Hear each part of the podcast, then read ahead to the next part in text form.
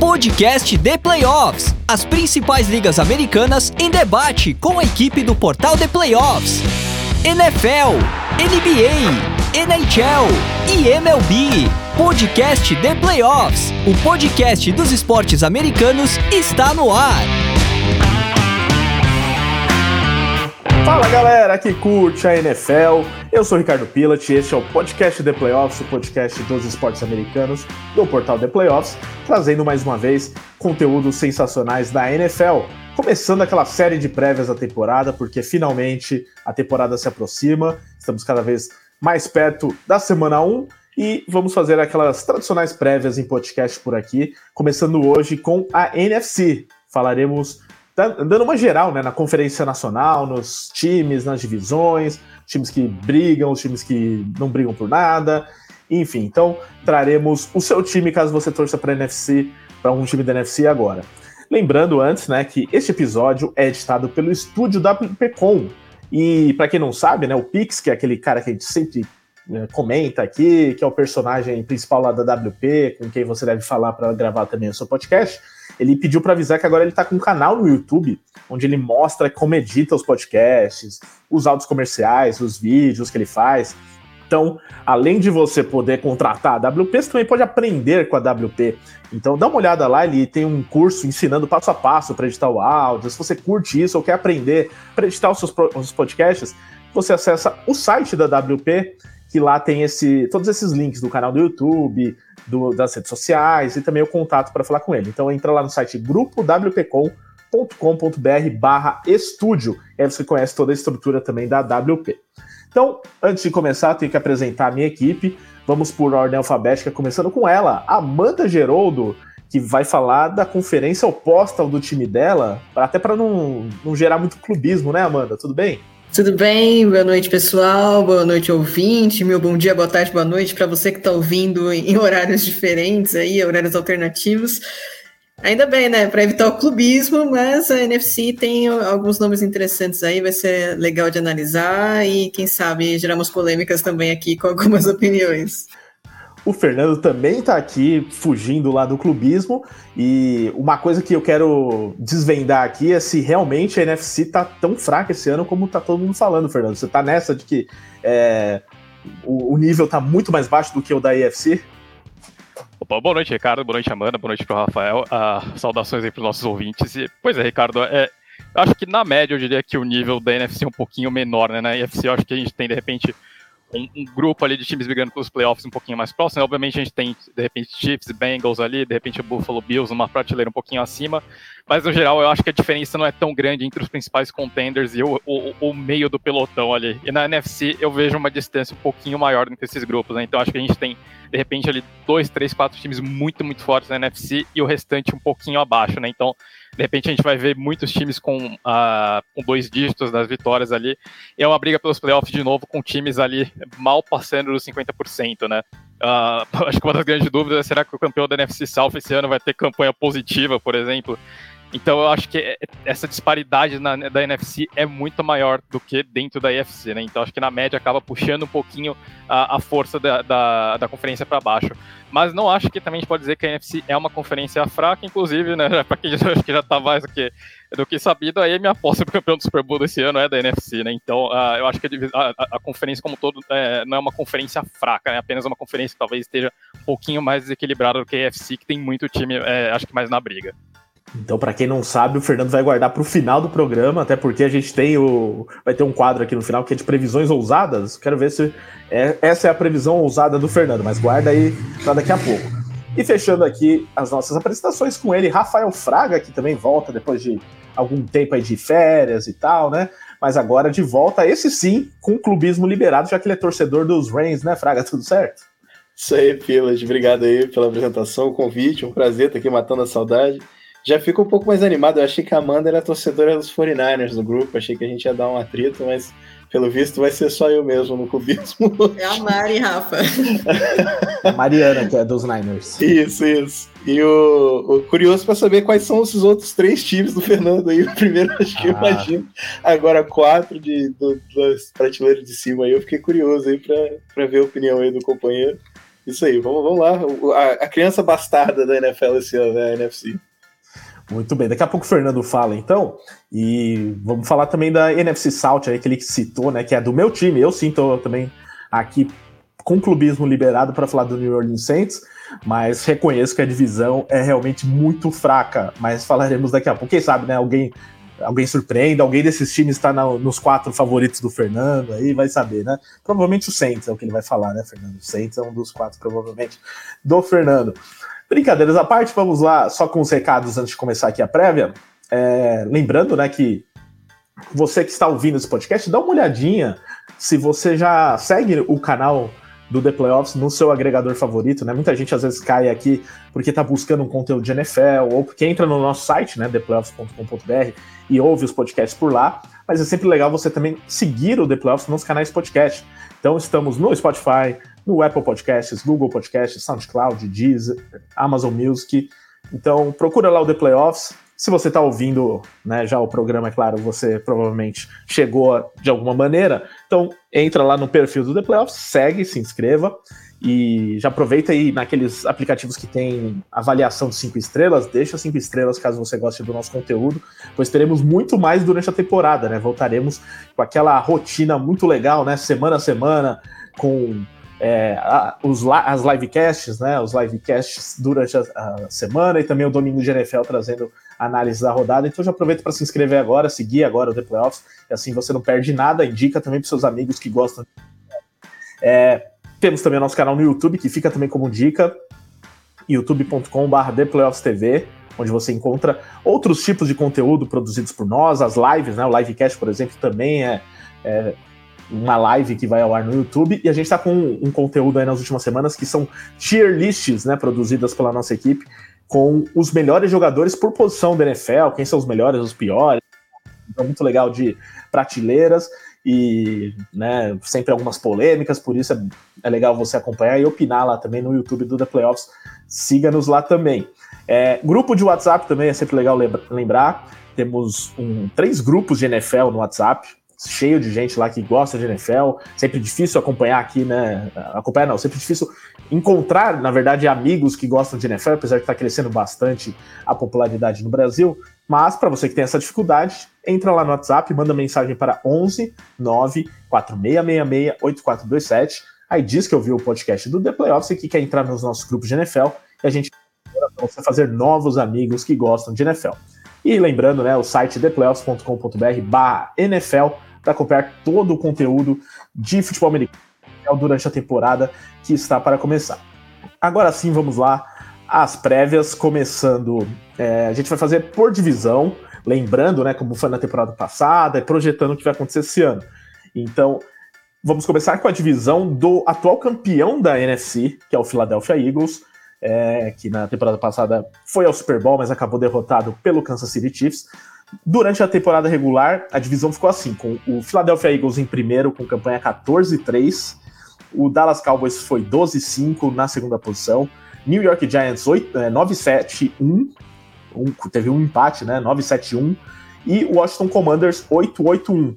É até curioso porque essa é uma divisão que nos anos anteriores era tida como a pior da NFL, né? Uma, assim como a gente brinca hoje com a NFC South, até dois, três anos era a mesma brincadeira com essa divisão aqui, a divisão leste da NFC.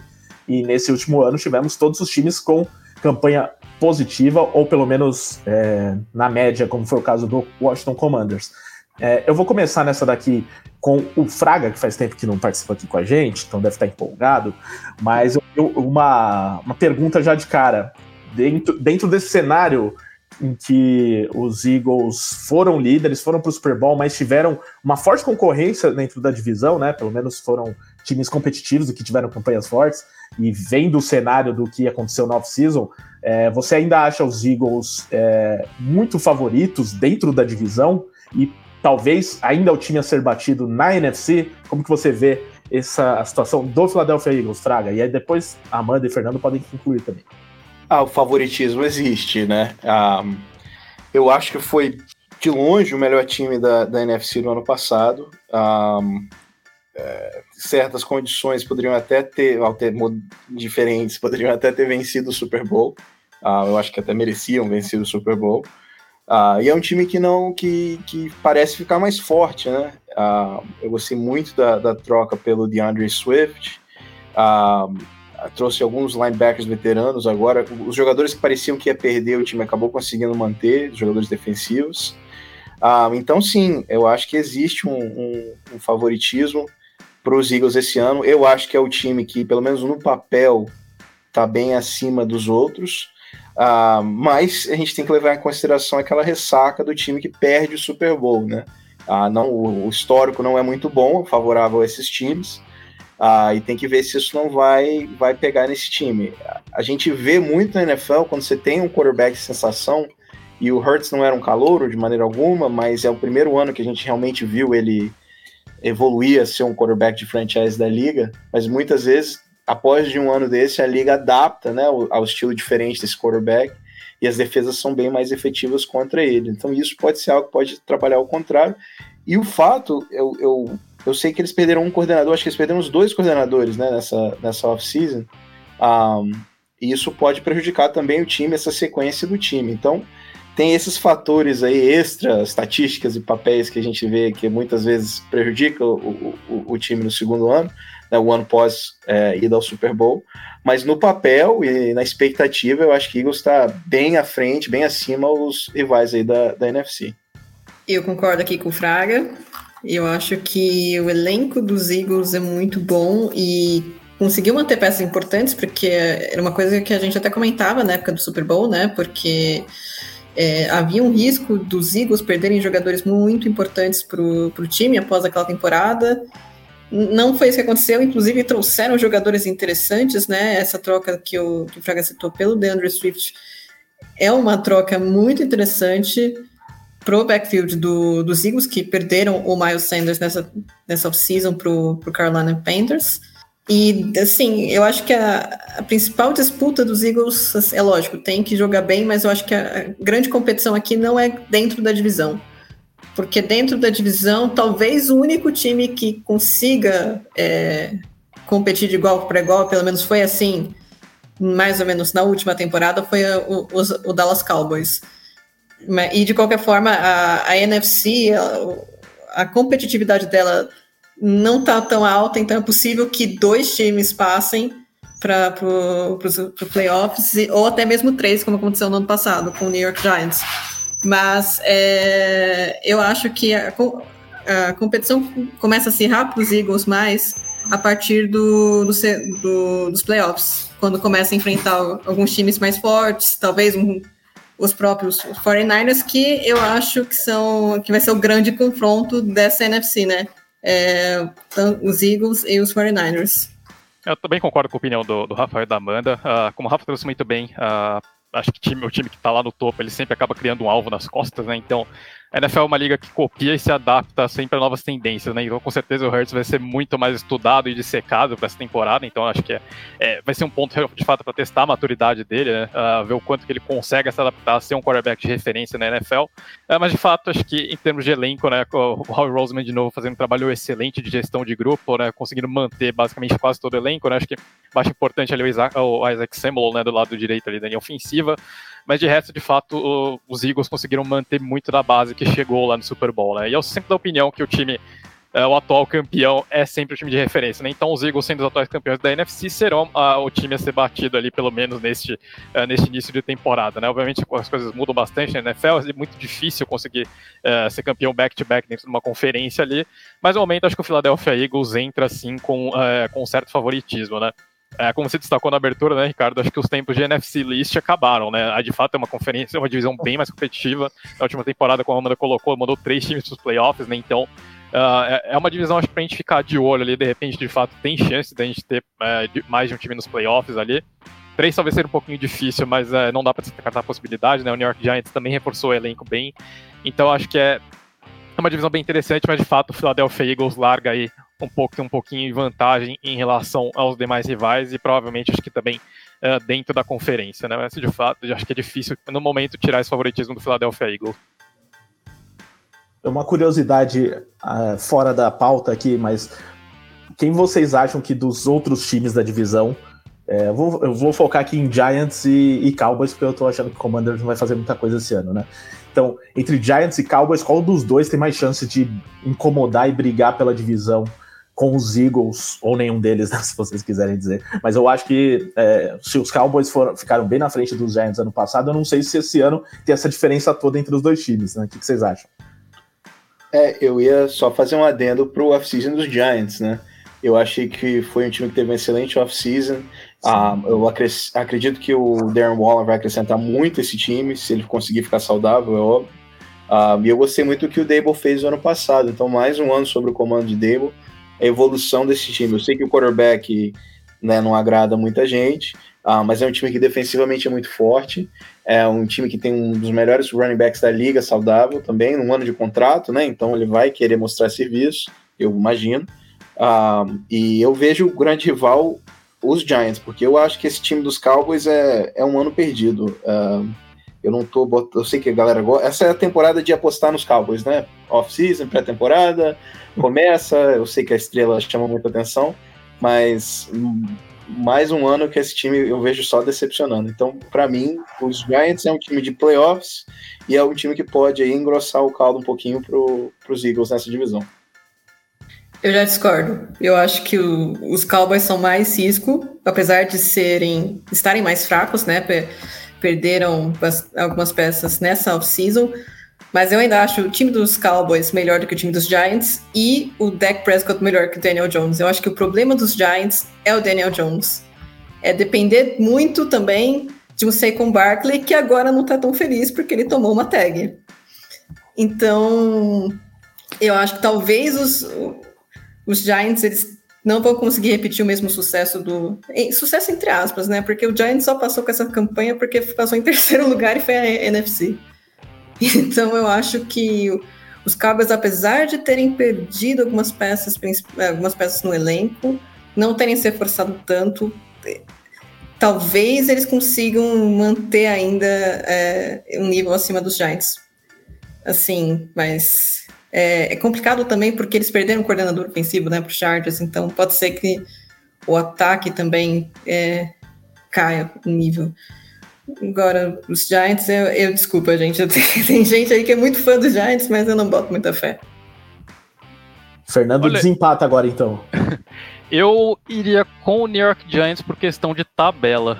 A tabela dos Giants são ligeiramente mais fácil do que os Cowboys. Talvez tenha um ou dois jogos ali que possam fazer a diferença ali, de repente. Acho que no desempate, por questão de tabela, o New York Giants talvez tenha uma chance melhor. Mas de qualquer forma, os Cowboys acho que são sempre aquele time que impressiona na temporada regular, cria hype para os playoffs até por serem os Cowboys e, e, chega na hora H e acaba decepcionando, como tem sido, acho que desde a, esses últimos 8, 7, 8 anos aí, né? Então, uh, enfim, acho que se os Cowboys fizerem, se os Cowboys de repente crescerem na temporada regular, acho que também não passa disso, né? Mas por questão de tabela, eu colocaria o New York Giants ali como o favorito ao vice da divisão. E só uma coisa curiosa que eu tava olhando aqui, que na semana 1 já tem Giants e Cowboys, hein? Então a gente já vai tirar aí conclusões de qual dos dois times pode vir mais forte para a temporada, que realmente é um, é um duelo interessante para para ver quem vai brigar com os Eagles dentro da divisão. Acho que e é do... o Sunday Night ainda da semana 1, né? Exatamente, ainda é um, jogar, um jogo de horário nobre, então todo mundo vai parar para assistir. Jogo em Nova York, então tem esse fator aí positivo para os Giants. Eu acho que os Giants, o pé atrás que eu tenho é porque faltou se reforçar na, no corpo de recebedores, além do Darren Waller, né? Mas de wide receivers mesmo, né? Eu esperava algum movimento mais agressivo nessa posição para ver se, ofereciam para o Daniel Jones armas, né? Para a gente poder também depois é, criticá-lo ou não, né? De acordo com o que ele tem em mãos, porque ele tem a desculpa de dizer, pô, não tenho grandes recebedores aqui, né? Então tem isso também. É, nos Giants, enquanto o, os Cowboys têm alguns. É, tem um elenco mais homogêneo, assim, pensando no ataque também, né? Enfim, então. É, e só para a gente fechar, antes de fazer aqui a, a ordem dessa divisão, será que esse é o último ano de Ron Rivera como técnico nos Commanders? Sim ou com certeza, Amanda? Olha, não, assim, sendo bem sincera, não acho que os Commanders são tão ruins quanto as pessoas acham que eles são. Tá? Então. Mas o Rivera, você acha que ele é tão ruim quanto as pessoas acham que? É, o Rivera fez umas más escolhas, principalmente como quarterback, mas vamos, assim, colocando em, em contexto, a campanha do Giants ano passado foi 971, a dos Commanders foi 881. Então, é, não, tem com e ainda Commanders com o Taylor Heineken, com o Carson Wentz. Então, tem um trabalho aí, principalmente na defesa. Eu não, não duvido que os Commanders de repente possam dar um salto com esse Sam Howell, se ele, se ele jogar bem. Agora, se ele não jogar, o, vai ser o, a Tchau Tchau Rivera e os Commanders provavelmente vão pegar o Caleb Williams, né? O problema é que os Commanders é que a defesa do, dos outros times da NFC é mais fraca que a deles e tem times como, por exemplo, o Tampa Bay Buccaneers que estão numa situação bem pior do que a deles. Mas, assim, tudo vai depender do se o time conseguir surpreender esse ano. Querendo ou não, eles trouxeram o, o Eric Bienemy. Então, pode ser que haja uma mudança positiva, talvez eles apareçam aí com o Cowboys meio caindo, talvez os Commanders pareçam assim com uma terceira força da divisão. Não sei, só tô jogando teorias malucas aqui. É, o, o Mando agradece de algum lugar, né? Ah, sim. É, o Mando, na verdade, ele tá pagando a Amanda para defender aqui os comandantes. Essa é a verdade. só pode é, ser eu, isso, só pode ser isso. Eu acho que tudo que eles fizeram esse ano foi errado. Por isso que eu acho que é o último ano do Ron Rivera. Eu não entendi a estratégia de, dos Commanders e eu esperava muito deles ano passado. Até escrevi a nossa coluna pro, pro site, né? E achei que seria um ano que eles iam evoluir, que eles iam. Demonstraram uma certa evolução, mas, assim, pioraram muito no final da temporada e, e essa off-season para mim foi um desastre. Eu, eu tô torcendo pro BNB dar certo, mas eu acho que, pelo que eu tenho visto e lido do, da pré-temporada, do campo, não tá batendo muito com os jogadores, não. E Chase Young, infeliz, querendo ir embora, sei não. Eu tô achando que é um, vai ter uma temporada desastrosa aí pra, pra Washington. Pois é, tem essa questão aí do BNB, bem lembrado, que estão tá, dizendo lá que os jogadores não estão gostando muito dos métodos e tal. Então tá rolando uns rumores em relação a isso. E o problema do Rivera, até entendo o ponto da Amanda, mas parece que ele já entra na temporada, sabe quando o cara já tá demitido, mas vai continuar treinando o time até a hora que não der mais? Então, é tipo, tá com quarterback de quinta rodada, né? Tipo, se der certo, deu, se não deu, deu certo. É, então, ele realmente não tem as melhores peças do mundo também. É, só que a pressão é tanta ali né, em relação a ele que eu acho que provavelmente vai ser a última temporada e talvez aí depende do que vai acontecer durante o ano, mas estão preparando o cargo para o próprio BNM, né? O que muitos dizem lá. Só que se o elenco não gosta do BNM também, aí fica difícil que ele assuma o cargo depois. É, para fazer esse exercício que eu comentei aqui sobre como vai ficar a divisão, é, vamos tentar fazer uma espécie de votação entre nós aqui para a gente definir a ordem da divisão. Então, é, vocês concordam que Eagles vai terminar em primeiro novamente na divisão ou alguém quer apostar em outro time? Eagles. Eagles. Eu também vou de Eagles. Então, Eagles, unanimidade. Aí, segundo, é, já vou pelo que vocês falaram agora há pouco. Então, vou tentar lembrar aqui. O Amanda iria de. É, Cowboys. De Cowboys, o Fraga de Giants, o Fernando não sei o certo. É, iria de Cowboys, Fernando? É, eu fui de Giants por causa da tabela. Ah, de Giants, é verdade. Então, Giants. Então, aqui a gente vai colocar o Giants nesse desempate em segundo. Eagles, Giants e aí Cowboys em terceiro, acredito, né? Alguém, Amanda quer colocar os, os Commanders em terceiro? Não, não. Não é pra tanto assim? Não é pra tanto assim. Vai ser surpresa. Então, ó, na nossa avaliação aqui, palpite, que depois a gente também vai jogar nas redes sociais para o pessoal cornetar e criticar a gente.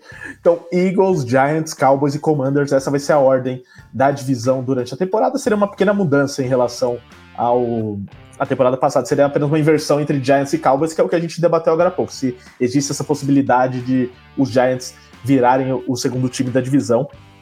É, veremos isso na prática, né?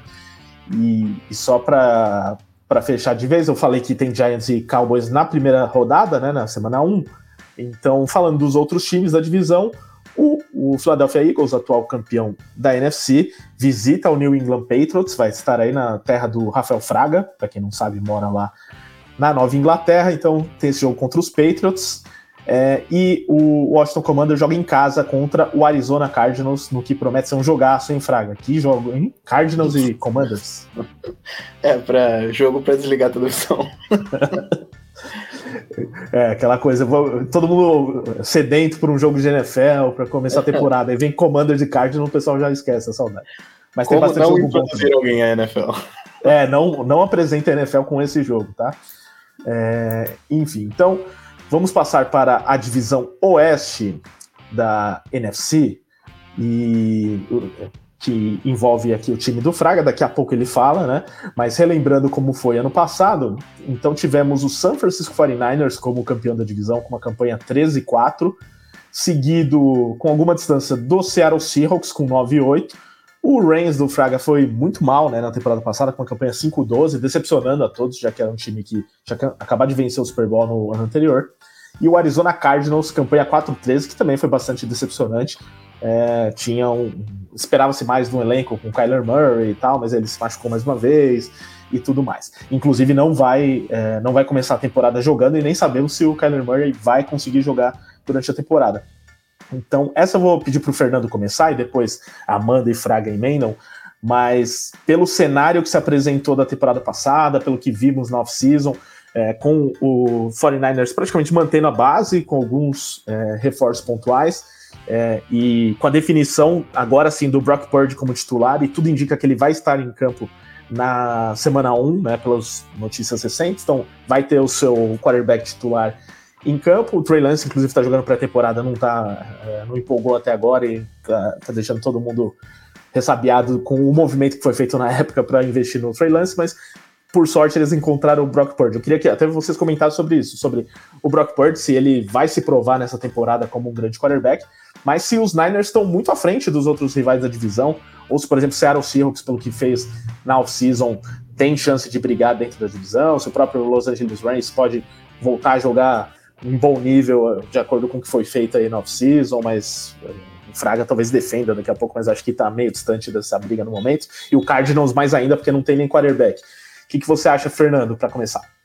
É, Ricardo, aqui acho que os Niners estão nesse grupo de, de, times que brigam pelo título da conferência em si, né? Então, naturalmente, são os grandes favoritos dentro da divisão, né? Como você destacou, uh, foi uma off-season basicamente de, de, manutenção ali, né? Os Niners, obviamente, perderam, acabaram perdendo alguns jogadores ali, né? Uh, perderam o Emmanuel, uh, perderam o Mosley né, na free se não me falha a memória, né? Então, uh, também perderam dois dos seus Eds ali, né? Então, uh, lá do oposto ali, ao do Nick Bolsa, uh, é um, ponto de interrogação, né? Uh, o, o Ibuken foi para os Colts, né? E uh, eles também perderam, eles também perderam o menino para os Chiefs, se não me falha a memória. Então, basicamente, o lado oposto do Nick Bolsa fica um ponto de interrogação ali. Mas de resto, eu acho que para os 49ers foi basicamente uma, uma off-season de manutenção, né? E como você destacou, ah, e o Rob Gold também saiu, né? Entrou o Zane Gonzalez no lugar dele, acho que esse é um ponto importante, né? O, o Rob Gold, obviamente, sempre aquele, aquele homem de confiança nos playoffs, né? O kicker mais preciso da história da pós-temporada da NFL é uma baixa importante, né? A gente normalmente não dá muita bola para special teams, mas vale lembrar ali que no, no é, na final, lá na final de lá no Divisional de 2021, os, uh, os, os Niners acabaram ganhando dos Packers não nos special teams, né? Então essa baixa aí do Robbie Gold pode pesar um pouquinho, mas de resto acho que os Niners de qualquer forma, apesar de, de algumas perdas importantes aí, uh, seguem como, uh, como favoritos dentro da divisão.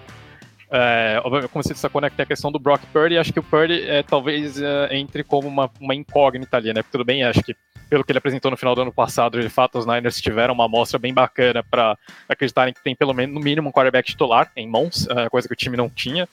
Uh, mas por outro lado, acho que tem, tem, é, é, não é raro a gente ver jogadores que fazem 7, 10 jogos muito bons ali acabam caindo de nível e voltando para a realidade, né? Então, esse segundo ano é sempre aquele ano de, de se provar para um quarterback, né? Vai ter aquele famoso sophomore slump, então os Niners esperam que o Purdy mantenha aquela maturidade que ele demonstrou no fim do ano passado, seja aquele cara que sabe executar o esquema do Kyle Shanahan e, e consiga, enfim, consiga manter esse nível de produção que ele apresentou no, no, pouco tempo de jogo que ele teve no ano passado, né? De uma forma geral, acho que o Purdy demonstra confiança, ele inspira bastante confiança, o elenco acredita nele, o Kyle Shanahan acredita nele, então Uh, eu acho que ele, aliás, o Kyle Shanahan acredita muito mais nele do que jamais acreditou no Trey Lance, né? Diga-se de passagem. Então, uh, eu acho que o Purdy está assim, né, em condições de, de, ter sucesso, né? Por mais que tenha esse fantasma ali do sophomore slump atrás dele, eu acho que ele deve se firmar como quarterback titular dos Niners em definitivo, né? Então, os Niners começam assim como favoritos dentro da divisão, começam como favoritos dentro da conferência. É, como um dos favoritos dentro da conferência. E ali acho que a briga pelo segundo lugar fica interessante, né? Como você destacou, né, Ricardo? O, o Rafa já até trazido essa questão do, da ressaca do, do, do, campeão. Os Rams tiveram uma ressaca e tanto no ano passado, né? O time acabou se despedaçando ali ao longo da temporada, né? Foram muitas lesões, o Matthew Stafford lidando com aquele, aquele problema recorrente que ele tem na coluna, né? Não, é, aliás, a saúde do Matthew Stafford acho que é um dos grandes, uma das grandes incógnitas para a temporada, se ele volta saudável ou não, então é um dos pontos para a gente monitorar. Mas eu acho que completo esse elenco dos Rams, ele pode de repente sim causar alguma surpresa ali. Acho que tem chance de brigar pelo segundo lugar da divisão com o Seattle Seahawks, né? Uh, e o Seahawks também acho que tem, tem esse ponto de interrogação até que ponto o Dino Smith consegue manter o nível que ele apresentou no ano passado, né? Então, será que uh, o ano passado foi um ponto fora da curva com relação a todo o resto da carreira do Dino Smith, ou aquele período todo no New York Jets e depois sendo um, um, um backup nômade ali, passando por Chargers, Giants, que foi a exceção, né? E o Dino Smith que a gente viu no ano passado é o o verdadeiro Dino Smith, né? Então, apesar da temporada muito boa dele, o Dino Smith ainda não é uma garantia, né? Os Seahawks reforçaram bastante, principalmente o ataque, né? O time trouxe o, o Smith Indiba ali para jogar no slot, né? Então tem um, um, trio de recebedores muito forte. Uh, os Seahawks fizeram uma off-season, é, acho que relativamente ok, uh, sem, talvez sem, sem muito brilho ali, mas trazendo, trazendo algumas peças interessantes ali Uh, também, na questão, também na defesa, né, o time trouxe, trouxe reforço para o grupo de linebackers. Então, é, os Seahawks reforçaram alguns pontos ali, mas é um time que ainda, que ainda não inspira total confiança exatamente pelo fator uh, Dino Smith. Né? E o Arizona Cardinals, é, acho que é candidatíssima first pick overall ali, né? Essa questão do Kyler Murray é, é, vai ser muito importante, né? até porque tem uma grande chance de esse ser o último ano do Kyler Murray em Arizona. Acho que a grande questão é se ele joga ou não mas de fato uh, acho que os Cardinals estão num modo de reconstrução praticamente completa ali, né? Então é, acho que é o time que fica, é, acho que é o time que briga ali, é, fica em último lugar da divisão e tem grande chance de ser um dos piores de toda a liga. É, eu concordo com o Fê em uma boa parte aí. Eu acho que o, o São Francisco 49ers é um dos favoritos da conferência, junto com o Philadelphia Eagles. São os, os dois times a serem batidos, inclusive o 49ers poderia ter marcado presença no Super Bowl se não fosse a lesão do Purdy. Acho que, assim, Purdy é o titular dos 49ers, isso não tem questão. Eu só fico preocupada com o desempenho dele depois da lesão que ele teve no cotovelo, porque não é uma lesão, não foi uma lesão simples. Então, talvez realmente haja uma queda no desempenho dele nessa segunda temporada por conta até desse tempo de recuperação. E talvez a gente só veja realmente qual é o Purdy verdadeiro na partir da terceira. Eu acho ele, assim. adorei ver os jogos dele pelo, pelo 49ers, então espero que realmente seja o, cara do time, assim, é, como todo o torcedor do, dos 49ers. A única crítica aqui que eu vou fazer para esse time é que o, o, draft deles, pelo amor de Deus, cara, eles escolheram um kicker na terceira rodada.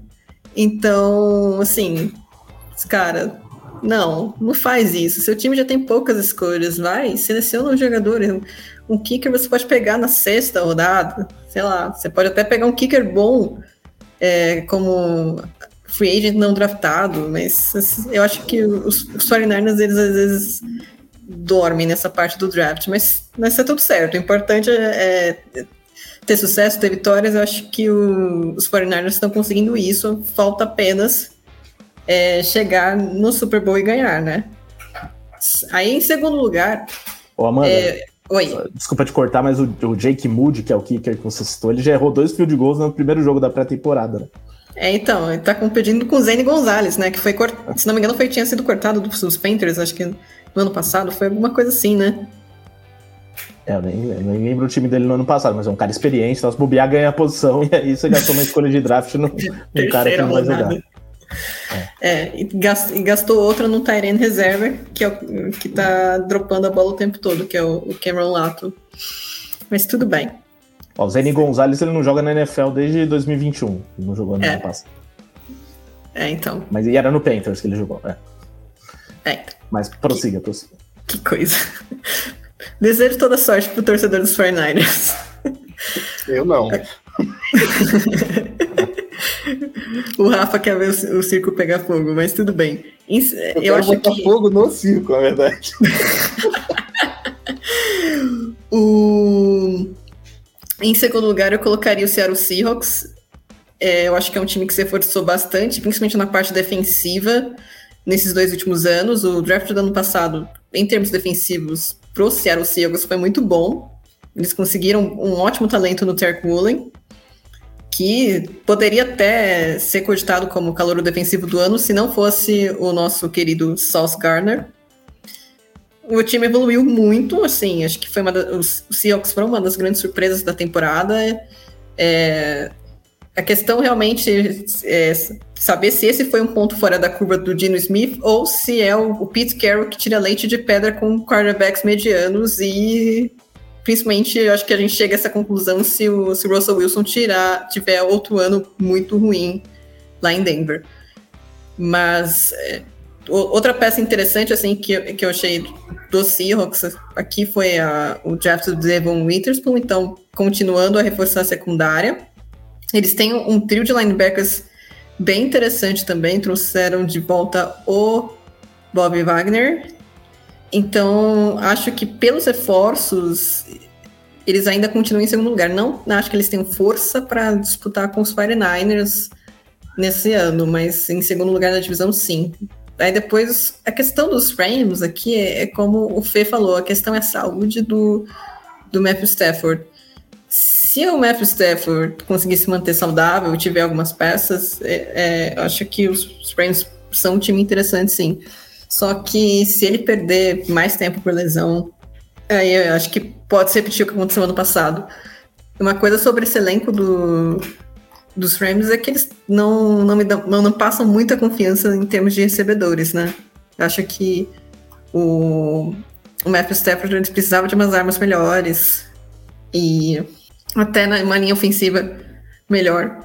Até porque a gente tá falando de um quarterback que não é jovem mais e tem problemas nas costas. Por outro lado, eu tô curiosa também para ver se o, Stetson Bennett vai ter uma, alguma oportunidade para jogar, porque ele teve um grande hype aí na Universidade de Georgia. Vamos ver se, se, se essa magia se traduz em alguma coisa na NFL. Por fim, os Cardinals eu também concordo com o Fê, nesse, no sentido de é, eu acho que esse é o último ano do Kyler Murray. É, dependendo de como for esse, é, esse ano na NFL, talvez os Cardinals tenham as duas primeiras escolhas do, do draft. E aí eu acho muito difícil eles não escolherem um quarterback com essas duas primeiras escolhas.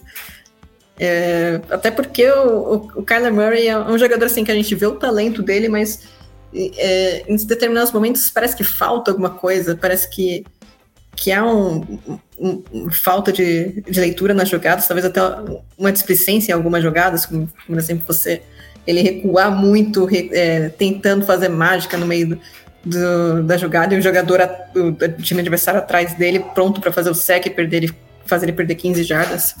Então, é, eu acho que esse ano para os Cardinals é, é preparar para o rebuild que vai com certeza ter no, no draft de 2024. E aí eu acho que o Kyler Murray vai ser uma peça de troca. Então, agora sim, Fraga, sua vez de falar da sua divisão do Los Angeles Rams. Bom, é, o mais que me dói falar isso é, é sim, os 49ers é, são o favorito para levar a divisão. No papel, é o melhor time da divisão. Ah, o problema dos 49ers é que assim, é o time mais arrogante de toda a NFL, né? Todo ano eles perdem e todo ano eles parecem que venceram o Super Bowl invictos. Um, e por isso que se dão esse luxo de draftar um kicker no terceiro round. Um, mas certa hora a conta chega.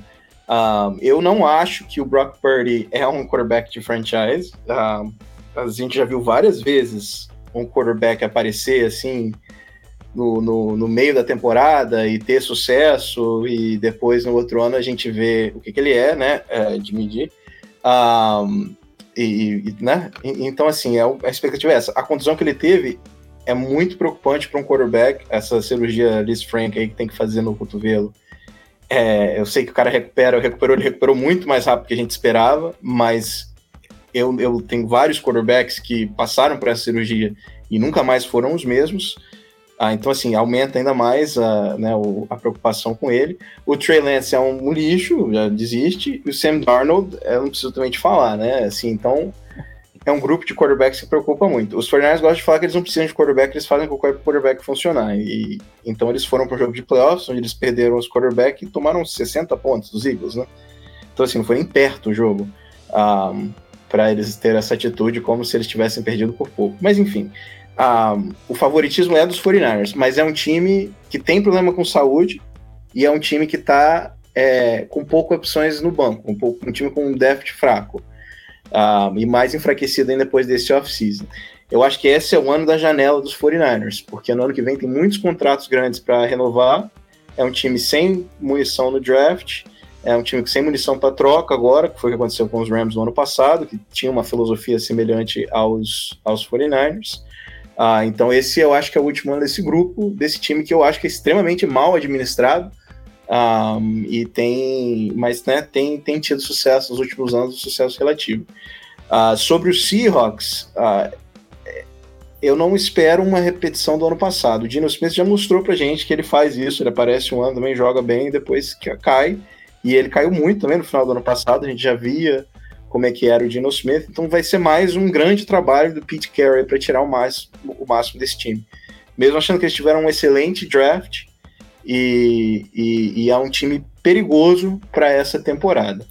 Um, e os Cardinals a gente precisa nem de falar, né? Os Cardinals são um, é um time que é um completo desastre também administrativo. É um time que a gente não, eu não tenho eles vencendo um jogo esse ano. Um, e provavelmente vai ser o destino do Caleb Williams no ano que vem, porque eu acho que o Kyler Murray jogou o seu último jogo com o uniforme de Arizona. E então eu não, eu não aposto em absolutamente nada do, dos Cardinals. Sobre os Rams, eu vou tentar ser. Eu sei que não é um podcast de Rams, então eu vou tentar ser o mais breve possível aqui sobre a minha expectativa desse time. A, a, equipe do ano passado não é a equipe dos Rams. foi uma, uma assim, um histórico número de contusões que a equipe sofreu. A linha ofensiva é muito melhor do que a linha ofensiva que a gente viu no ano passado, que, se eu não me engano, foram 12 jogadores de 12, 12 combinações diferentes em 12 jogos, e durante os jogos, jogadores se machucando e tivendo, tendo que, que ser reposto. Os Rams, há um certo ano, teve um jogador que era policial, que foi tirado da rua e foi titular no outro jogo. Então, assim, um desastre absurdo. E com os jogadores começando a se machucar, os Rams decidiram poupar todo mundo. Então, o Matthew Stafford podia voltar no ano passado, decidiram não botar ele num time sem linha ofensiva, para ele apanhar mais. O Cooper Cup podia voltar, o Aaron Donald podia voltar, eles decidiram não.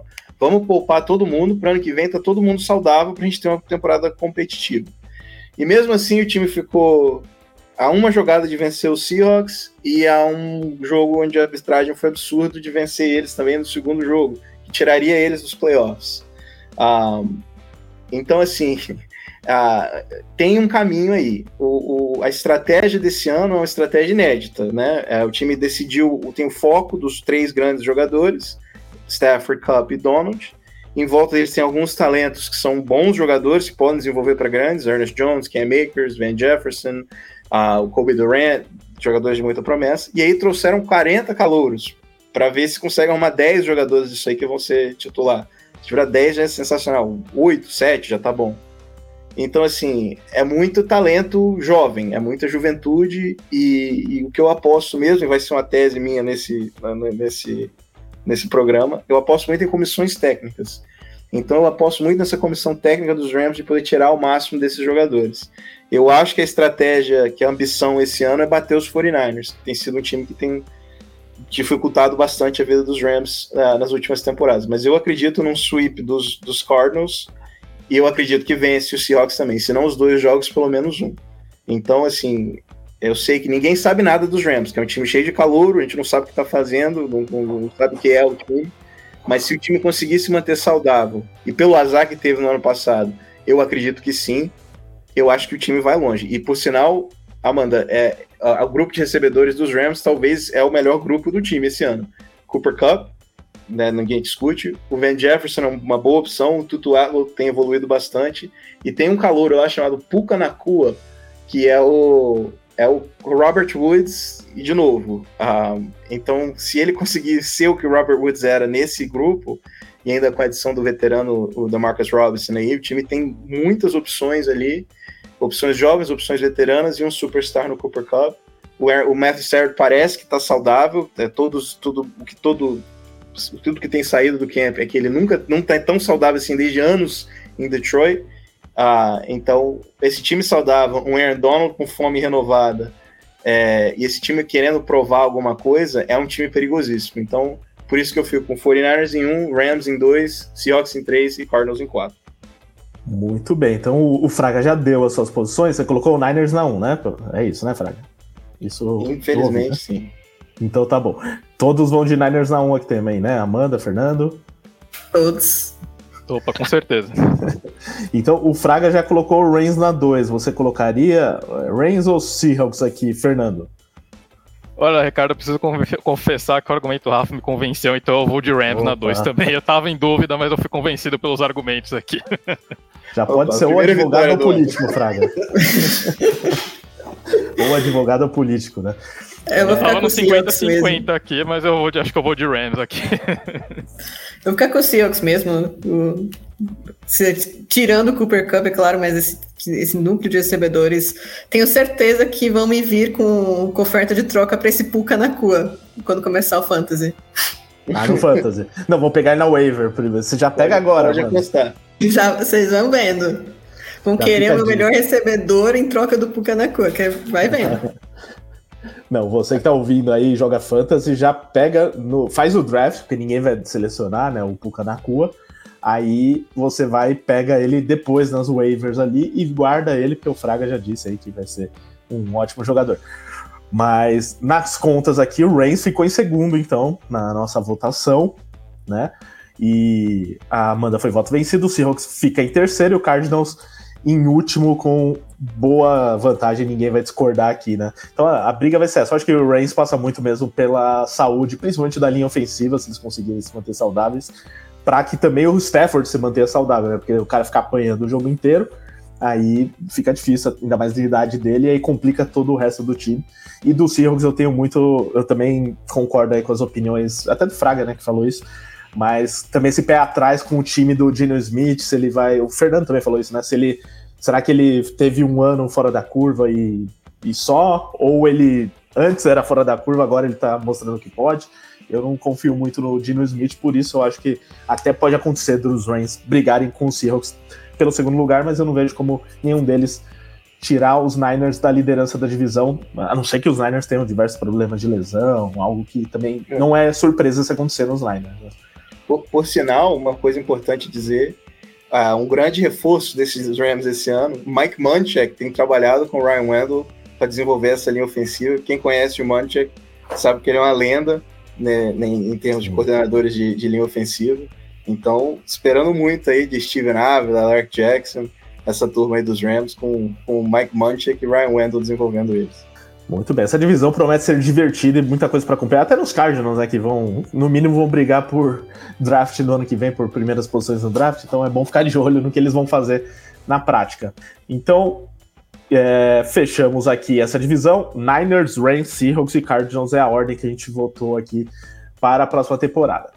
Agora, NFC Norte, vamos lá para o lado norte da Conferência Nacional, que também promete ser é, também não, né? Porque eu não sei se a gente teve um caso assim, mas eu acho que é uma divisão muito equilibrada. Vou pedir para Amanda começar essa, é, porque eu vejo, assim, olhando de fora dessa divisão, que não ficaria surpreso se, nem, se qualquer um dos times aqui ganhar a divisão. Pode ser que eu esteja colocando muito hype em alguns dos times, tipo um Chicago Bears da vida, ou então eu esteja menosprezando alguns times, tipo o Minnesota Vikings, que talvez seja o favorito olhando de fora, assim, né? Daqui a pouco sei que o Fernando vai defender o Detroit Lions. Mas é, acho que, na opinião geral, Vikings talvez chegue como o time mais forte. Os Packers, sem o Aaron Rodgers, provavelmente vão cair de nível e a gente não sabe muito o que esperar do Jordan Love. É, aí tem o Lions que tem essa geração que está se desenvolvendo e que talvez seja o ano para brilhar finalmente. E o Chicago Bears, que se espera muito finalmente do Justin Fields, ou se ele não, se ele não fizer o que se espera dele, talvez comece a questionar de vez essa escolha. Então, Amanda, começa aí falando o que, que você acha dessa divisão é, e principalmente se você concorda comigo que. Será que concorda comigo, ou pelo menos com essa afirmação, né? De qualquer time pode ganhar essa divisão, ou tem algum desses aqui que você descartaria completamente? Cara, sendo bem sincera, eu, eu não vejo essa divisão tão equilibrada assim. Eu acho que o Detroit Lions tem boa chance de ganhar pela primeira vez pra gente dar uma variada, né? É, deu uma reforçada legal no, no, elenco nos dois últimos anos. Assim como os Seahawks, os Lions foram um time que draftaram muito bem no, no ano passado defensivamente, não somente o, o Eden Hudson, mas também o linebacker Malcolm Rodrigues, teve um safety deles no ano passado também foi muito bom, que foi draft também, não foi uma das posições mais altas, então é, os Lions eles têm eles encontraram boas peças ali no draft e esse ano eu acho que também fizeram um bom draft, apesar de algumas é, selecionar um, o Jack Campbell logo na, na, na, na, primeira rodada, eu acho que isso é um Alguns reaches, né? Alguns reaches, né? O próprio Jamir Gibbs ali na. Foi um pouco alto, uma escolha de primeira rodada, mas é aquele negócio. Se, se os, os Lions levarem essa divisão, acho que ninguém vai questionar isso. E eles estiveram muito perto de, de ir para os playoffs no ano passado. A questão dos Lions, para mim, é, novamente, acho que se todo mundo questiona o Dino Smith, a gente também precisa questionar o Jared Goff, né? Então, teve um ano bom pelos Lions, é, acho que foi até melhor do que eu esperava que ele fosse, mas é, ainda fica aquele, aquele que desconfiança se realmente foi o Goff ou se foi o esquema do Dan Campbell que trouxe o melhor no Goff. Então, é, se ele conseguir manter o nível, se os Lions conseguirem manter pelo menos o mesmo nível ou até jogar melhor, realmente eles têm tudo para ganhar essa divisão agora que o, o Aaron Rodgers caiu fora. E em segundo lugar, eu acho que você é um pouco ousada, porque eu vou, eu vou trazer aqui o, o Chicago Bears. Isso, o Kirby Joseph, valeu, Fê. Eu, o Kirby Joseph, aquele, aquele safety que eu tinha citado lá do, dos Lions. Mas em, em segundo lugar aqui, eu vou, tô trazendo o Chicago Bears. Eles reforçaram bem, nessa, nessa pré-temporada. Fizeram um draft interessante, né? Que eles trocaram a primeira escolha.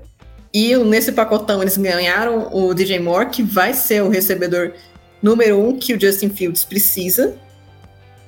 Também trouxeram alguns jogadores de defesa interessantes, como o Tark Stevenson, cornerback, e, na, e o Jervon Dexter, que é defensive tackle pra linha ofensiva. É de Montes também, né?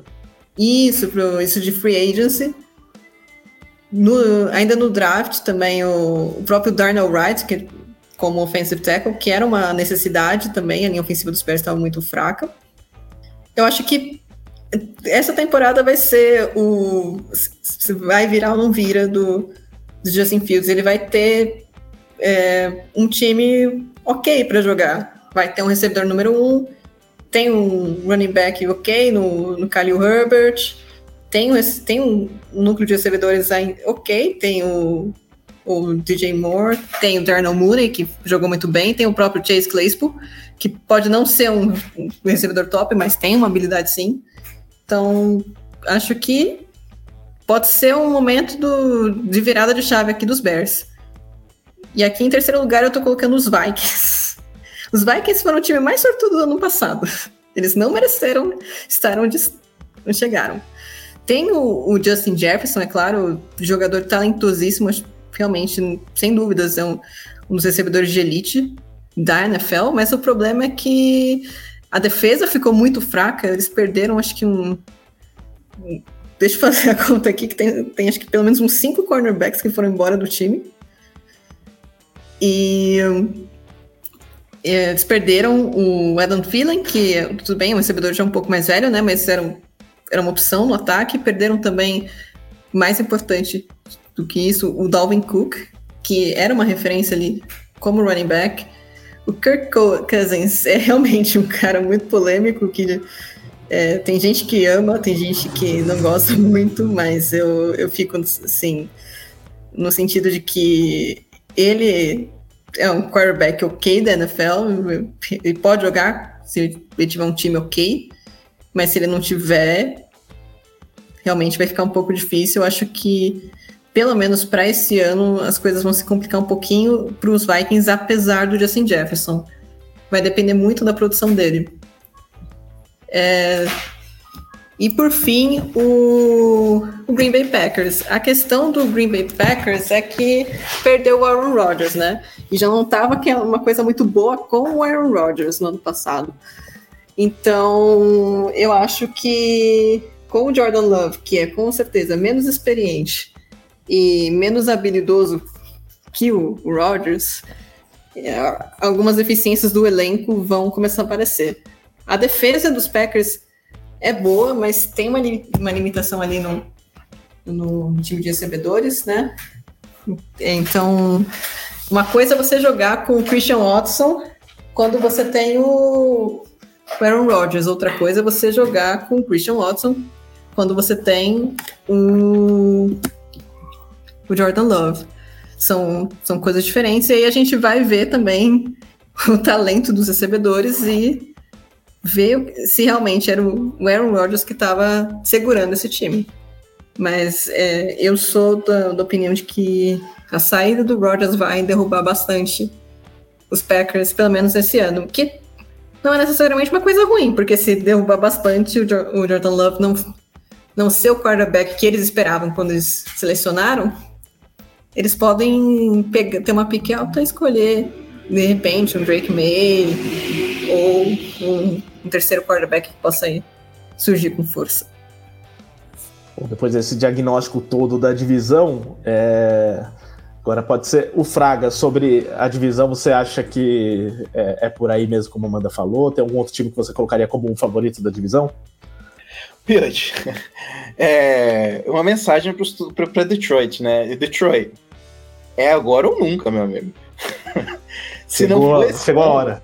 É, se não for esse ano, e que ano que vai ser? Porque a divisão tá fraca. É, assim, não que Detroit teve uma off-season maravilhosa, mas foi uma off-season competente. Um, eu, eu gostei da, da, coragem de trazer o Jamir Gibbs logo no primeiro round um, e trocar o DeAndre Swift. Uh, eu acho que o Gibbs vai ser um excelente running back para a NFL, ele é muito rápido e encaixa muito bem no que o Campbell está querendo fazer. Um, eu, acho que, assim, os Packers um desastre, sabe? O, o, o, que foi feito, eles, eles, destruíram, o time já estava caindo. O Rodgers segurava o time sim, segurava o time para trás um pouco, mas também segurava o time vivo, né? Agora eu não sei o que, que segura esse time é, dos Packers. Eu vim do futuro para falar que Matt LaFleur foi demitido um, ah, no, no, Black Monday esse ano. Ah, ah, e, e, Minnesota e, e, Chicago simplesmente não inspiram confiança. São dois times é, que eu acho que têm capacidade para ganhar oito jogos, mas não muito mais do que isso, não muito menos. Então, times de meio de tabela. Pode ser que essa seja a divisão mais equilibrada da NFC mas ela é, não digo nem equilibrada por baixo, mas equilibrada por meio, por mediocridade. Ah, então, se, se os Lions não conseguirem se né, é, superar esse ano e quebrar essa cena aí, ah, eu acho que fecha as portas, vende o time, muda a protecidade, porque se não for esse ano, meu amigo, acho que não vai ser nunca. Se tem alguém que concorda com isso, é com certeza o Fernando, né? Agora sim, chegou seu momento, Fernando, de falar do seu time de coração de verdade, Detroit Lions. pois é, né, Ricardo, eu tô nesse hype train, acho que desde a free agency do ano passado, né, defendendo que os Lions não são um time tão ruim assim.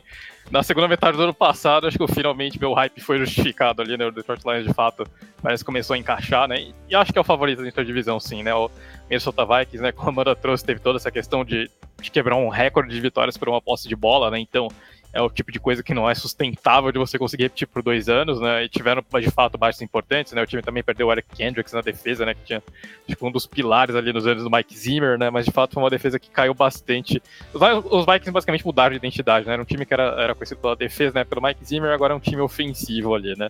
E acho que é, é, ano passado foi um, foi um, ano bastante surpreendente, mas acho que é, é, um pouquinho difícil manter aquele desempenho, né? O time trouxe o Jordan Edison no draft, né? acho que foi uma escolha bem legal, né? Apesar de já ter se envolvido em problema no off-season, mas uh, em termos de talento, acho que uma, uma, uma ótima escolha ali.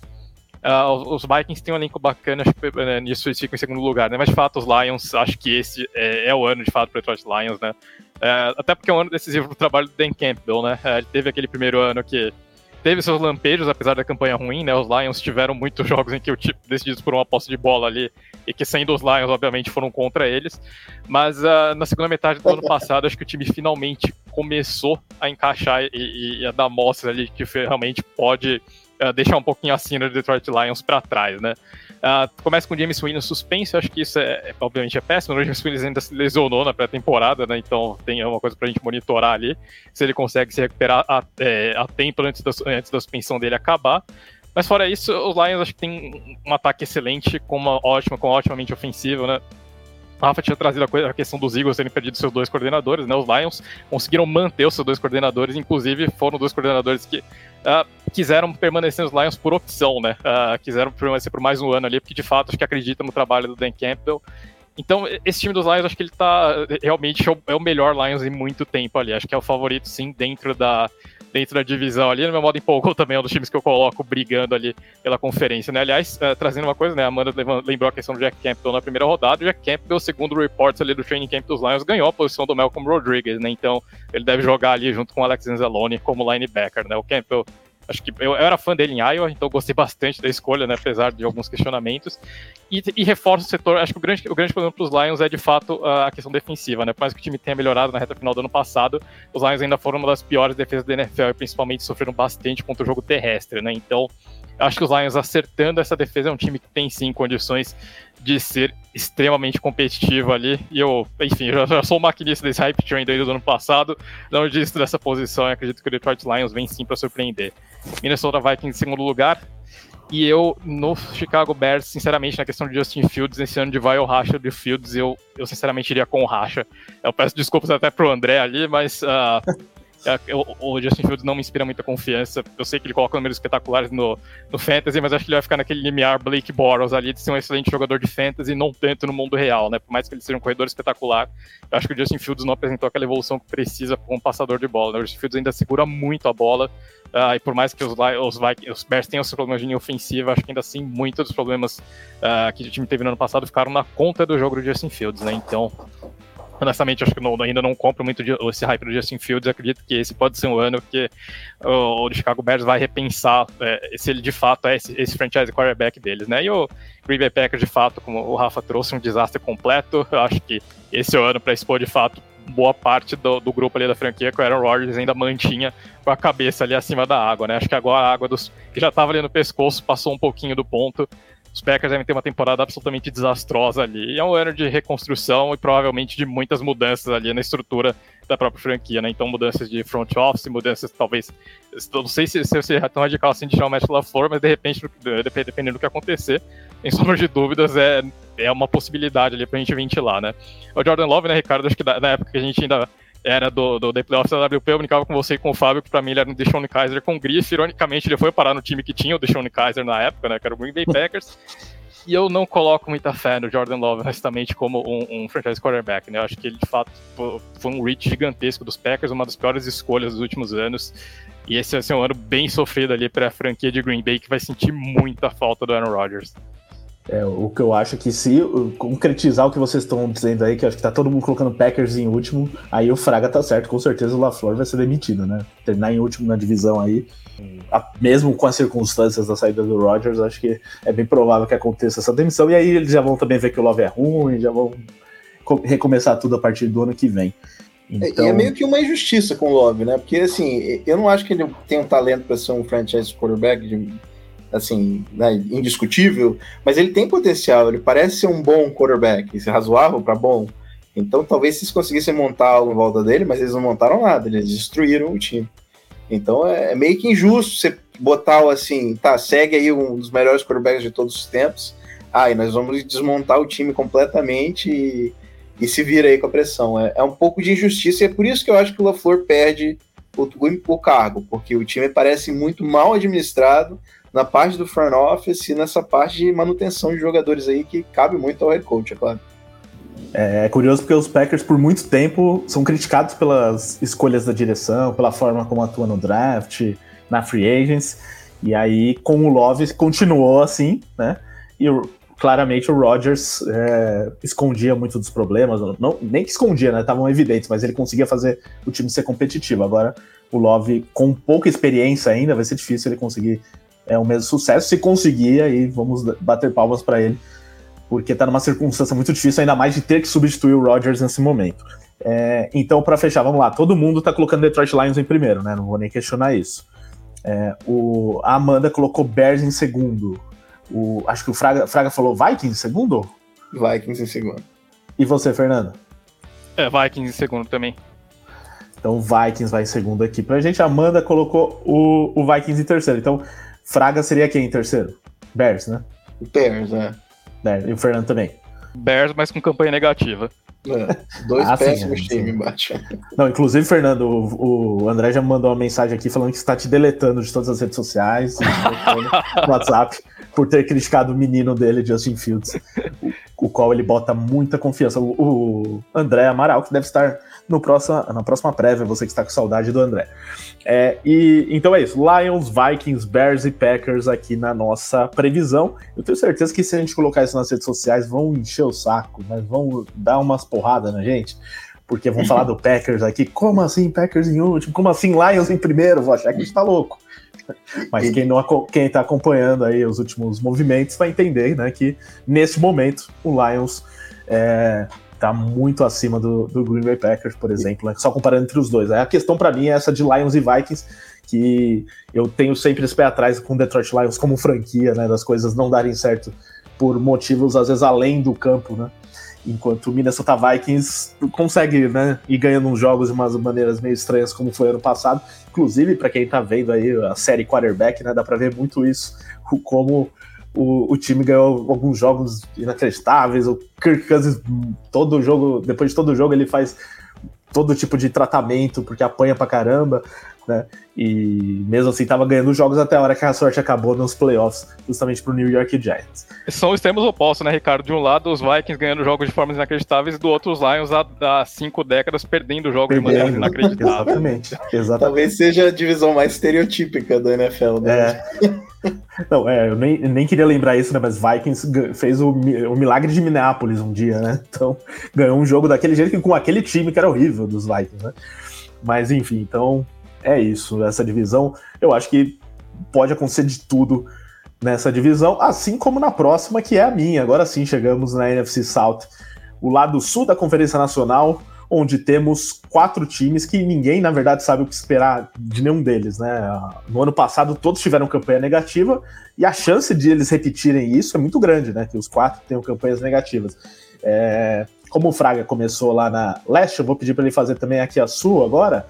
É, começando com a Sul, depois Amanda e Fernando emendam, mas dentro desses quatro aqui, Fraga, nossa, o meu New Orleans Saints, Tampa Bay Buccaneers, Carolina Panthers e Atlanta Falcons, tem algum que você vê alguma maneira de se destacar, que esteja fazendo um trabalho melhor que o outro, que tenha mais peças tal? Porque eu poderia até citar algum, é, algum time que eu acho que pode se, se destacar aqui, como eu penso até que o Saints tem chance, mas é muito difícil cravar um time aqui entre esses quatro, né? Todos têm muitos problemas e é, alguns em reconstrução, como é o caso do Carolina Panthers, outros uma reconstrução, mas que não foi feito muita coisa, como é o Tampa Bay Buccaneers, o Saints tentando outro quarterback, Atlanta Falcons agora sim vai de Desmond Reader, né, tirou o Mariota de vez, Mariota que também tá na série quarterback, é, e foi para os Eagles, né, ele vai ser reserva dos Eagles.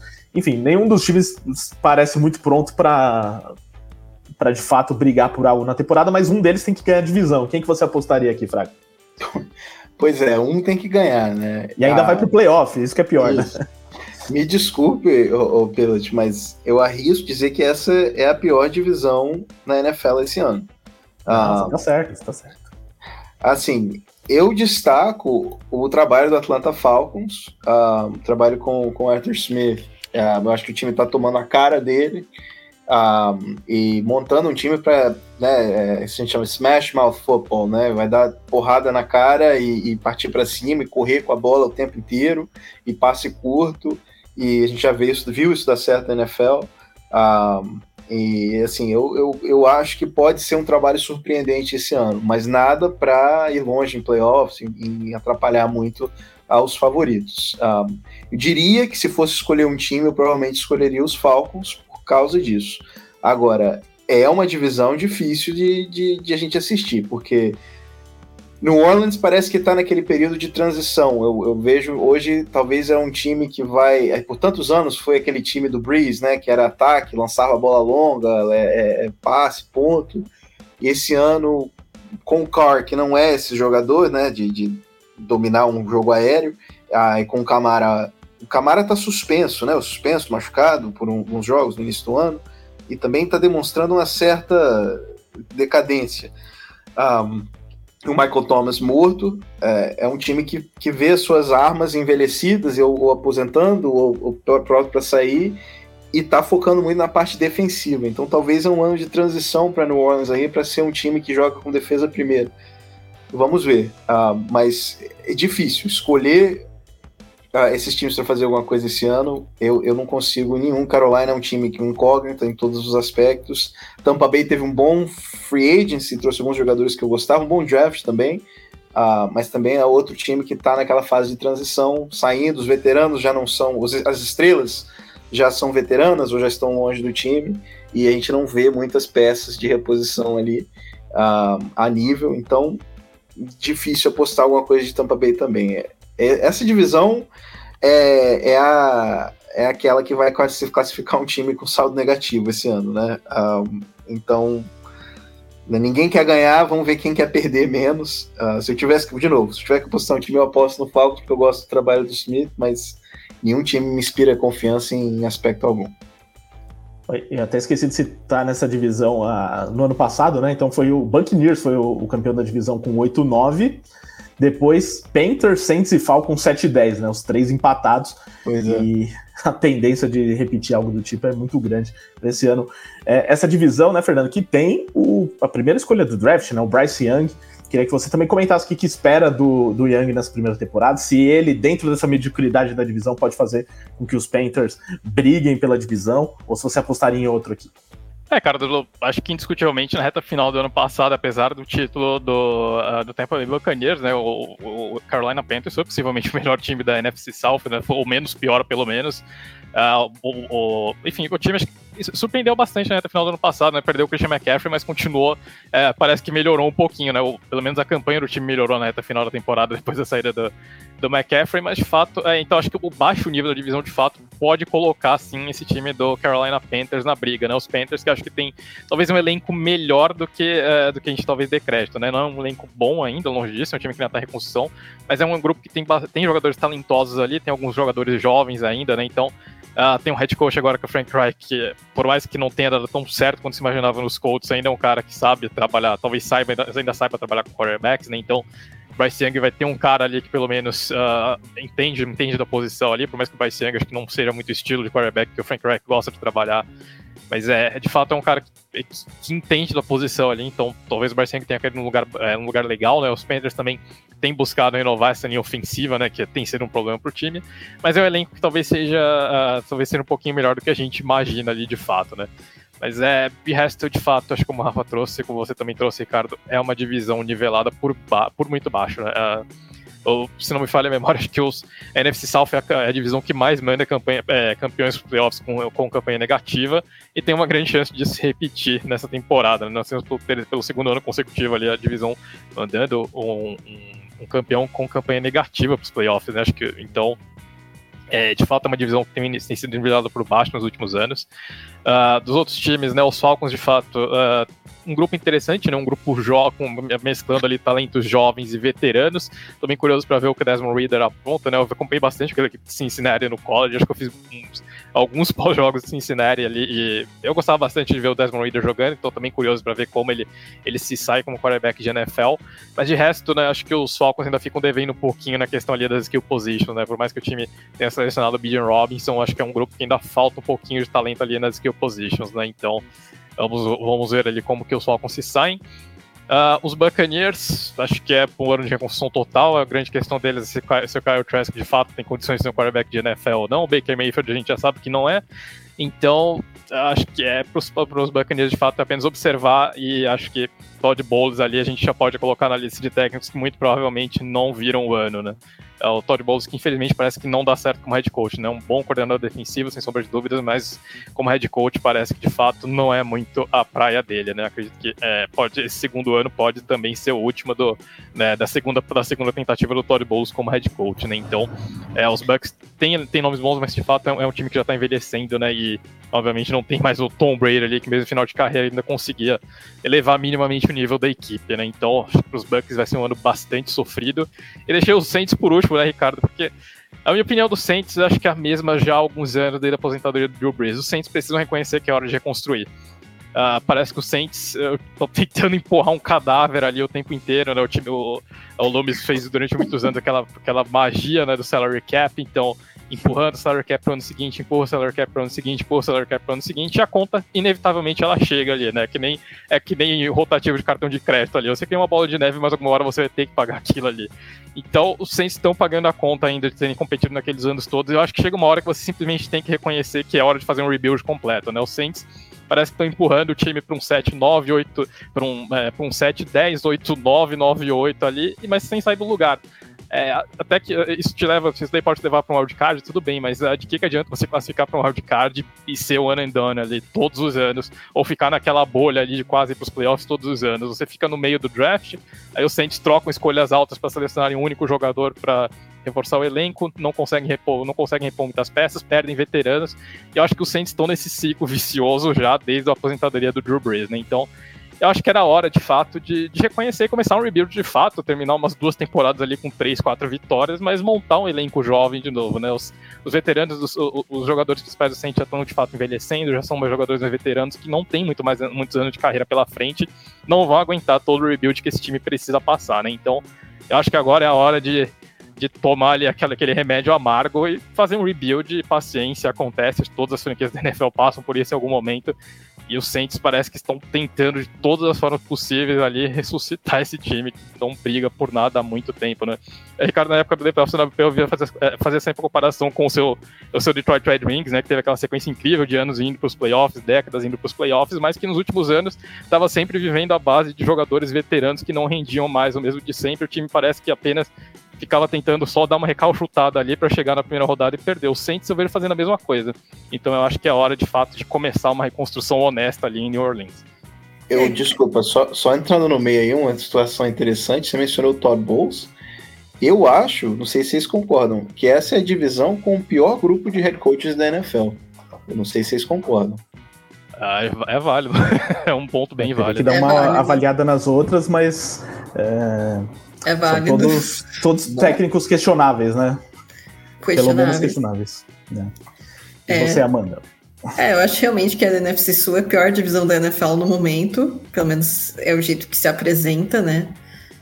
Tampa Bay Buccaneers, cara, é triste você ir de Tom Brady para uma disputa entre Baker Mayfield e Kyle Trask. Aliás, que fim horrível do Baker Mayfield disputando vaga de titular com Kyle Trask.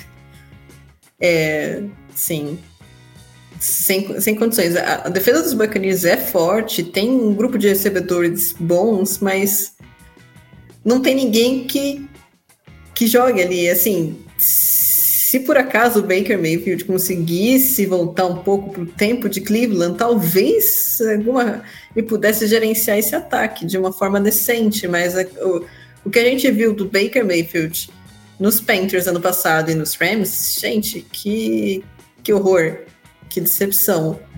Então eu acho que o, o, os Bucks são fortes candidatos para pique 1 no ano que vem. Já os, assim. Ah, é que essa, essa divisão é, é, bem enrolada, mas eu, vou, é, mas eu gosto de, de surpresas e eu vou ser ousada. Os Panthers, eles, eu acho que passam em primeiro na divisão.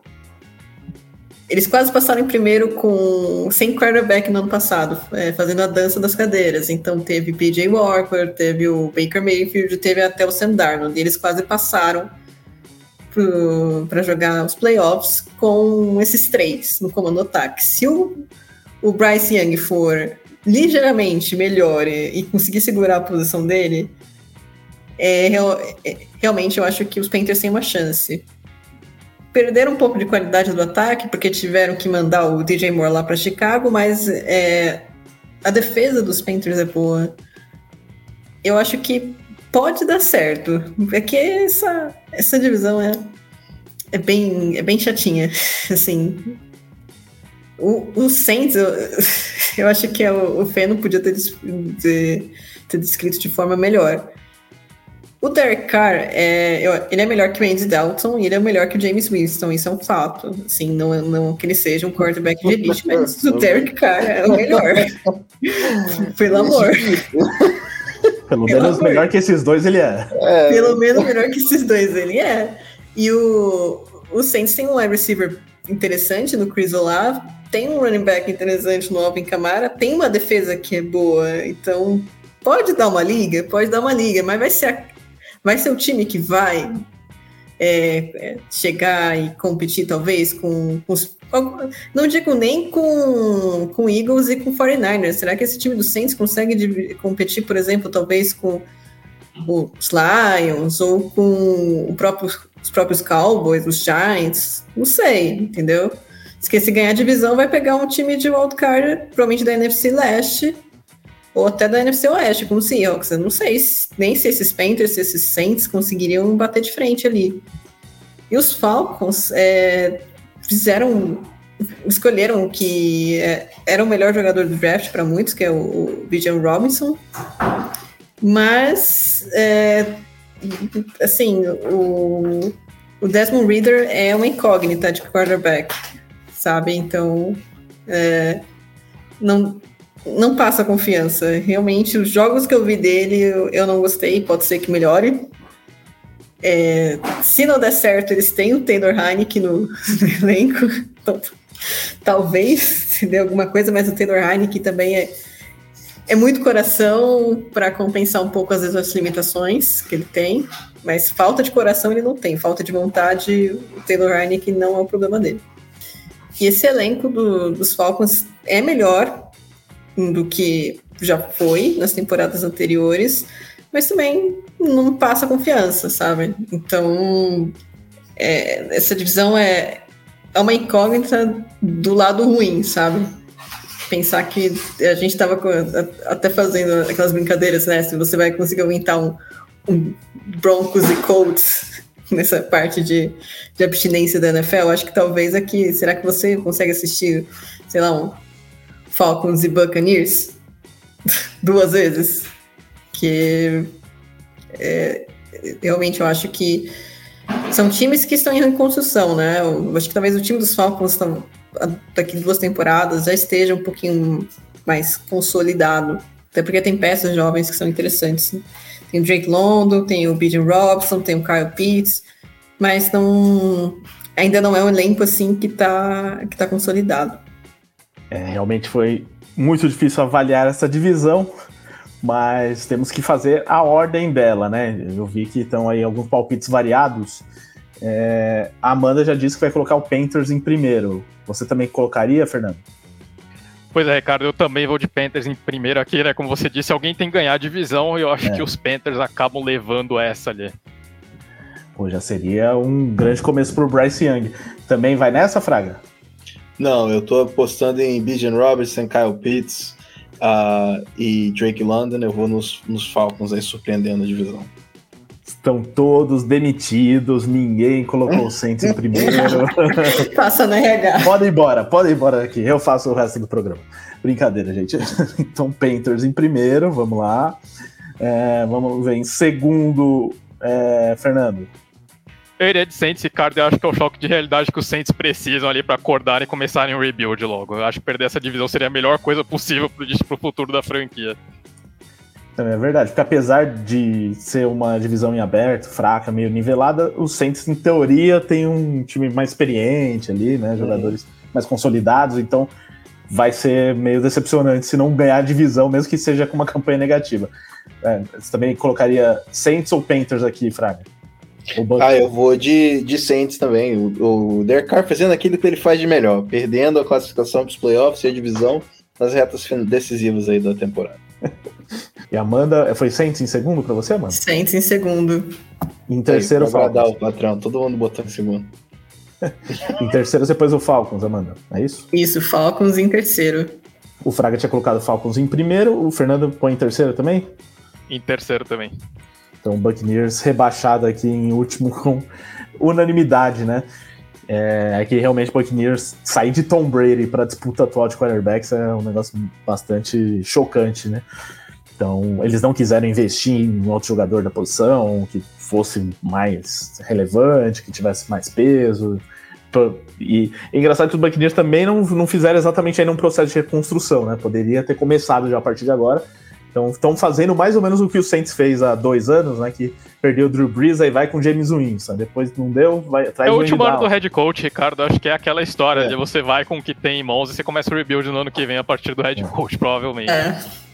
Mas podia ter tentado um quarterback melhor, né? Não sei se... os, os Bucks eu boto daquele time que no trade deadline vai estar tá todo mundo ligando para eles. Vão trocar aí é. vira-veia. Porque tem bons talentos. Mike né? Evans.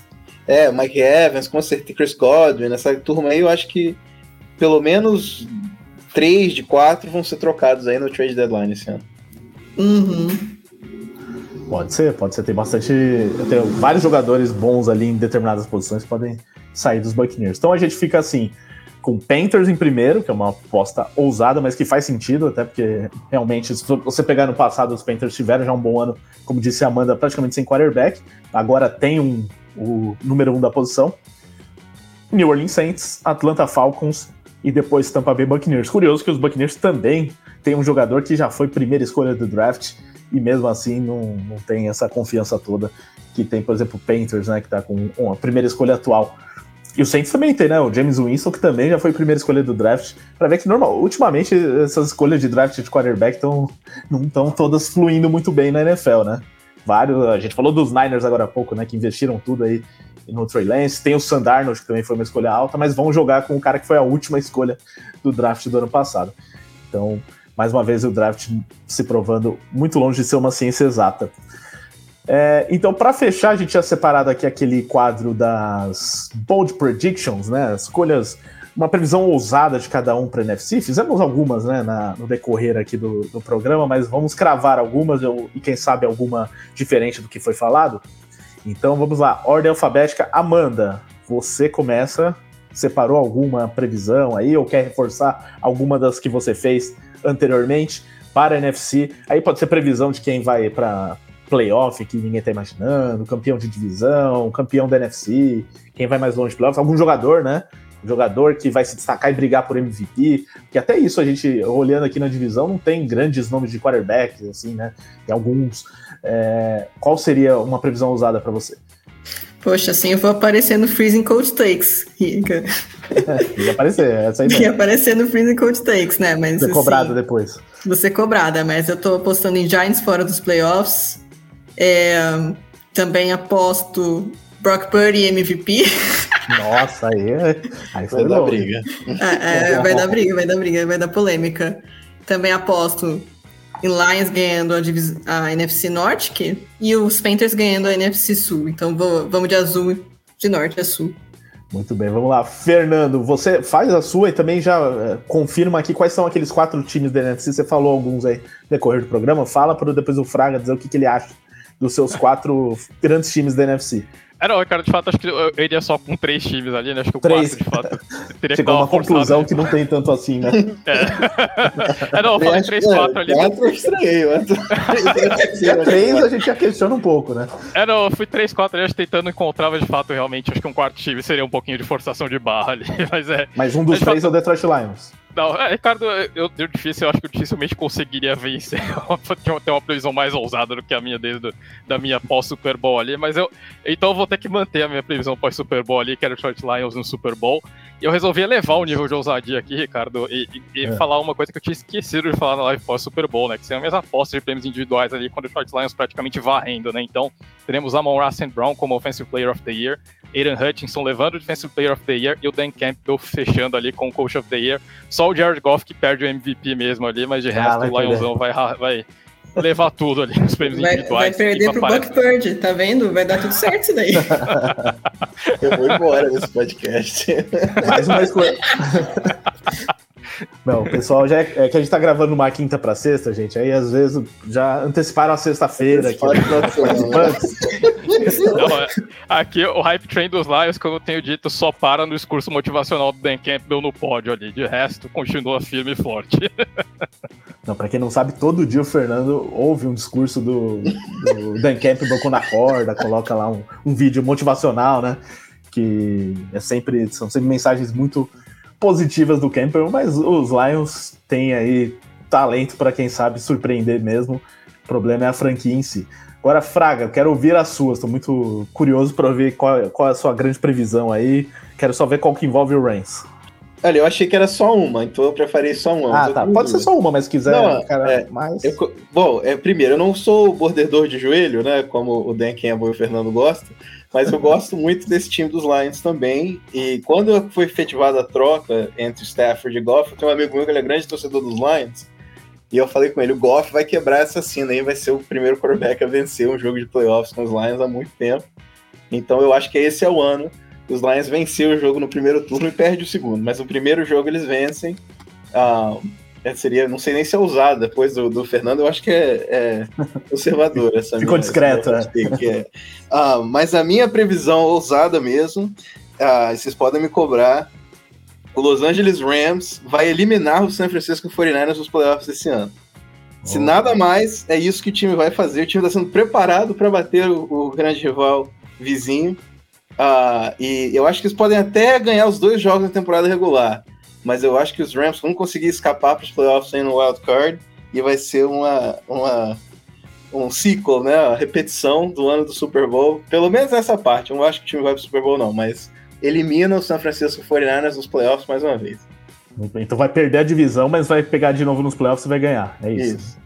Muito bem, então tá anotado aí. Eu vou falar a minha também, já vou emendar o Fraga no clubismo. Saints vão ganhar a divisão e vão ganhar um jogo no playoff ainda, hein? Fiquem de olho aí. Derek Carr mostrando do que ele é feito, jogando numa franquia grande de verdade, né? Como sempre o Fábio diz, né? Ele sabe, ele que tá muito feliz com o Derek Carr no Saints, então ele agora sabe que o Carr tá num time grande, pode ser que ganhe um jogo dos playoffs. É, vai ganhar a divisão, talvez campanha negativa mesmo, mas vai chegar nos playoffs vai ganhar um jogo.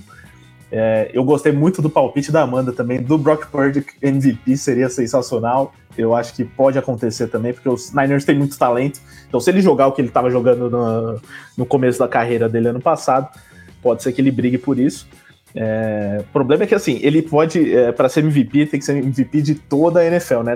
Não é que nem no beisebol, né? Que tem o MVP de cada conferência. Se fosse o MVP da NFC, ele teria muita chance. Agora, do outro lado da NFC tem muito concorrente, né, mano? Senhora, teria que ser melhor que o Mahomes. Mas Olha, eu acho é. que o Saints ganha o jogo, Rica. Jogar contra, né? o, contra os Vikings ganha. Não, no Vikings perde. No, no Mercedes, na, na, em casa, no segundo turno. É. Não, do Vikings perde porque sempre perde, né? Conseguiu perder o jogo com o Casey Keenum como quarterback, né? Então vai, Olha, se o Brock Purdy foi eleito MVP, eu faço um programa com o boné do 49 Eita, não, grava isso. Pode gravar, gravar mas, mas acho que não vai, não, né? Não vai. Não, Se for não, o MVP é. da NFC, ele, ele podia, poderia ser, né? Apesar de ter Não, o MVP da temporada. É, da temporada não. não é. Mesmo na NFC tem o Jalen Hurts, né? É, então. Eu, ó, para fazer uma previsão boa é, aqui, uma ousada da minha parte, um time da NFC vai ganhar o Super Bowl. Aí sim, ó, Aí sabe? Sim, eu acho Eagles ou Niners, que seriam meus times no Super Bowl mesmo. É difícil algum outro, né? Que surpreenda. Então, mas acho que uh, o Eagles é um time que eu acho muito bom e que tem muita chance. Como poderia ter ganhado dos Chiefs né, esse ano.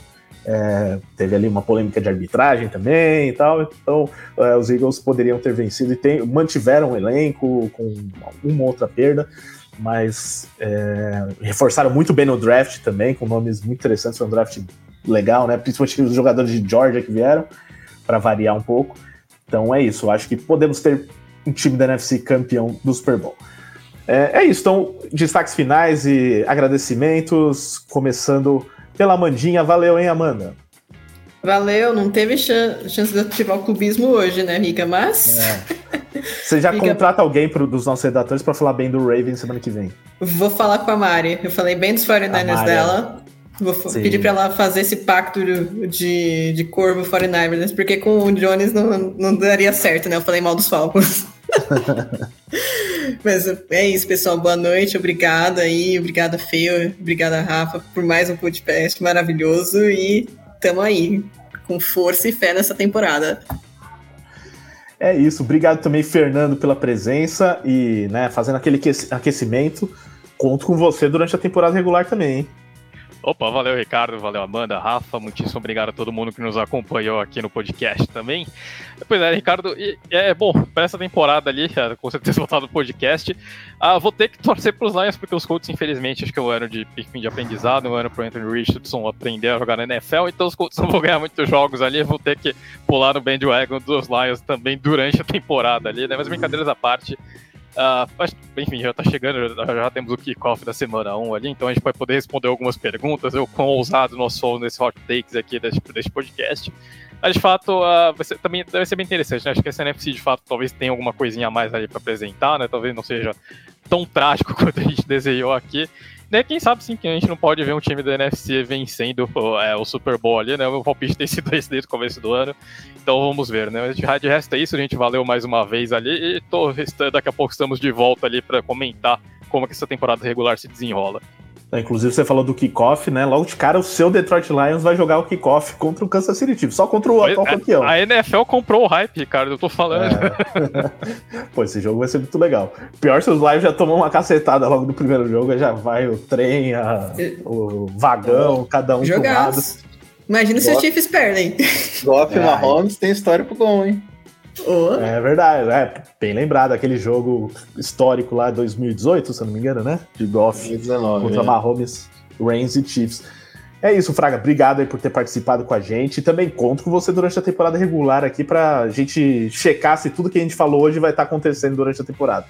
Isso aí, prazer estar aqui de volta, com saudade. Já estamos matando a saudade da NFL aqui, começando. Agora com o meu escritóriozinho em casa, agora eu posso participar mais vezes sem problema. Então, tamo junto. E, e pedir desculpa a Amanda aí, porque sem clubismo eu confundi ela com o torcedor dos 49ers. Ninguém merece chamar de torcedor de 49ers. Não, que isso. Não tem problema, eu gosto dos 49ers. O problema é. seria se fosse torcedora dos Jaguars. Bra braço não, braço não. Braço é coisa ruim, né? É isso. Fica nos Ravens, Amanda, para manter a amizade com o Fraga. É, é isso então, gente. Muito obrigado à Amanda, ao Fernando, ao Rafael Fraga e a todos vocês que estiveram com a gente em mais esse podcast. Então, começando as nossas prévias pela NFC, semana que vem voltamos com a NFC, outra equipe, mas analisando os, os times da AFC, para aí sim ter um panorama mais completo de toda a NFL. E na outra semana, né, depois da, da prévia da AFC, provavelmente a gente vai fazer aí um, é, um especial que vai para o YouTube também, assim como estão tendo essas tier lists dos times, dos jogadores, perdão, a gente vai fazer uma também dos times de toda a NFL.